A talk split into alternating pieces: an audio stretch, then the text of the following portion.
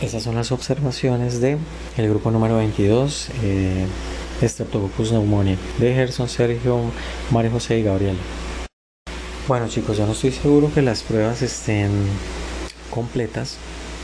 ustedes revisaron en el archivo que yo les dije que tenían que tomar las pruebas bioquímicas, pues hay otras pruebas adicionales a estas que ustedes no las, no las reportaron y hay algunas donde no concluyeron, por ejemplo la última y la penúltima, donde dice inulina, el resultado positivo y donde está la prueba de arabinosa. No sé si fue que lo hicieron en un slide diferente, yo creería que no porque ustedes me compartieron este archivo, pero el trabajo está incompleto.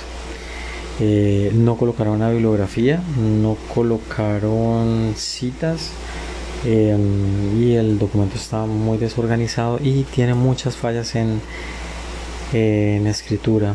Cuando colocan el nombre, recuerden que los nombres de los microorganismos tienen una nomenclatura, una forma, un estilo de escribir y eso no está en el documento.